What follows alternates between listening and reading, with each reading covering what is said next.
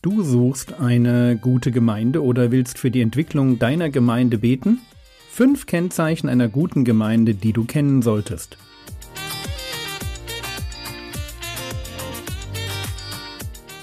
Theologie, die dich im Glauben wachsen lässt, nachfolge praktisch dein geistlicher Impuls für den Tag.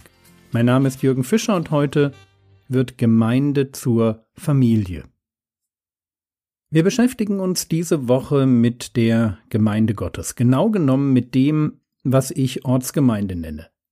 Also die Gemeinde, deren Gottesdienst ich am Sonntag besuche, wo ich mich mit meinen Gaben einbringe, die ich finanziell unterstütze, für deren Mitglieder und Aktivitäten ich bete, deren Gemeindeleitung ich gehorche, die in meinem Leben der sichtbare Ausdruck dafür ist, dass ich zu einer unsichtbaren Größe, nämlich der weltweiten Gemeinde Gottes gehöre.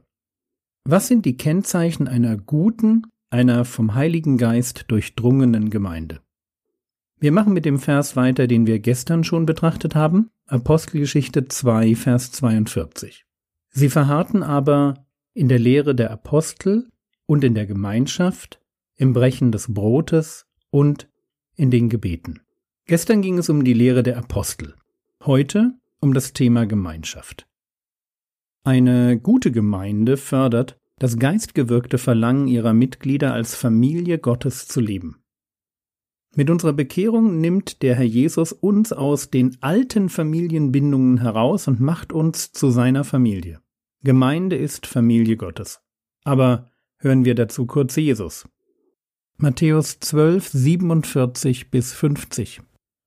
Und es sprach einer zu ihm, siehe, deine Mutter und deine Brüder stehen draußen und suchen, dich zu sprechen.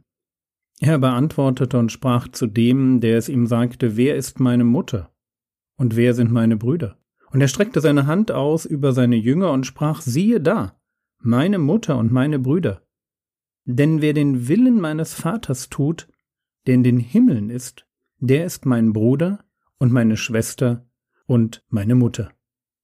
Wer sich bekehrt hat und den Willen Gottes tun will, der gehört zur Familie Gottes. Eine gute Gemeinde wird genau das verstehen und fördern. Gemeinde ist also nicht ein Treffen von Individualisten, die kommen, Gottesdienst feiern und dann wieder auseinandergehen und einander weder kennen noch wirklich kennenlernen wollen. In einer vom Heiligen Geist geformten Gemeinde wird wenig Platz sein für Individualismus, weil der Gedanke, wir gehören zusammen, wir sind Familie, dieser Gedanke steht im Vordergrund. Und woran sieht man das? Gute Gemeinschaft erkennt man daran, dass Menschen füreinander Interesse entwickeln und wissen wollen, wie es den Geschwistern geht. Jetzt muss man ehrlich sagen, dass keine Gemeinde in der Lage ist, bei ihren Mitgliedern so etwas wie ehrliches Interesse füreinander zu machen. Gemeinschaft ist das, was entsteht, wenn wir geistlich reif werden und der Heilige Geist in uns Bruderliebe, also die Liebe zu den Geschwistern, wachsen lässt.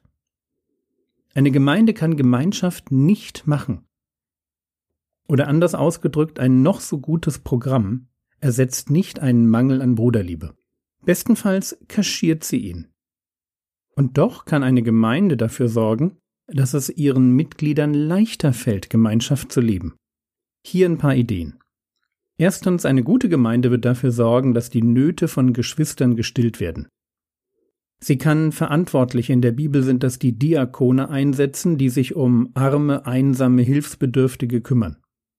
Und sie kann, wo Nöte ans Licht kommen, dafür sorgen, dass die, die helfen können, mit denen in Kontakt kommen, die Hilfe brauchen. Von der ersten Gemeinde heißt es, Apostelgeschichte 4, die Verse 34 und 35, denn es war auch keiner bedürftig unter ihnen, denn so viele Besitzer von Äckern oder Häusern waren, verkauften sie und brachten den Preis des Verkauften und legten ihn nieder zu den Füßen der Apostel. Es wurde aber jedem zugeteilt, so wie er Bedürfnis hatte.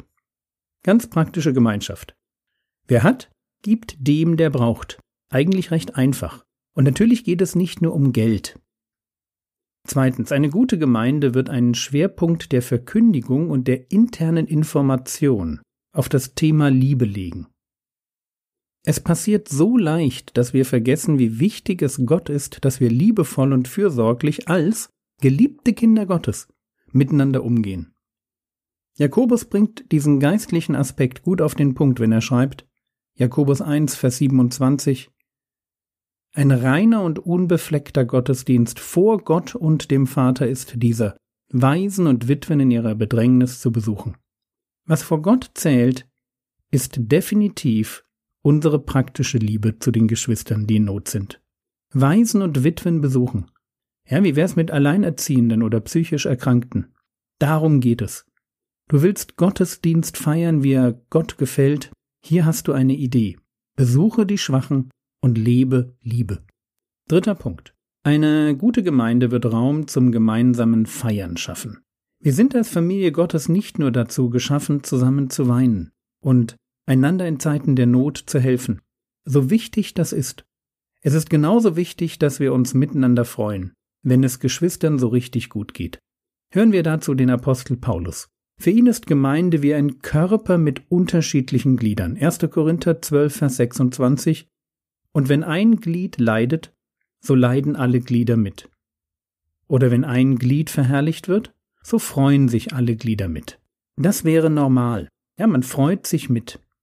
Und eine Gemeinde kann dafür sorgen, dass ich davon höre, wenn irgendwo ein Kind geboren wird, ein junger Bruder seine Ausbildung beendet, eine alte Schwester wieder aus dem Krankenhaus entlassen wird und so weiter. Ich will es noch einmal sagen.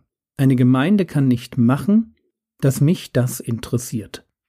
Ich muss bei meiner Bekehrung meinen Individualismus kreuzigen und ganz bewusst Teil einer neuen Familie werden. Und ich muss anfangen, das Lieben zu lernen. Ob ich die Namen der Geschwister lerne, womöglich auch noch die Namen ihrer Kinder. Ob ich mich für ihr Leben interessiere, anfange für sie zu beten, selbst Gastfreundschaft praktiziere und Geschwister einlade, ihnen beim Umzug helfe, oder ob ich das nicht tue. Das liegt bei mir. Oder um es abschließend aus der Position von jungen Christen ganz konkret auf den Punkt zu bringen.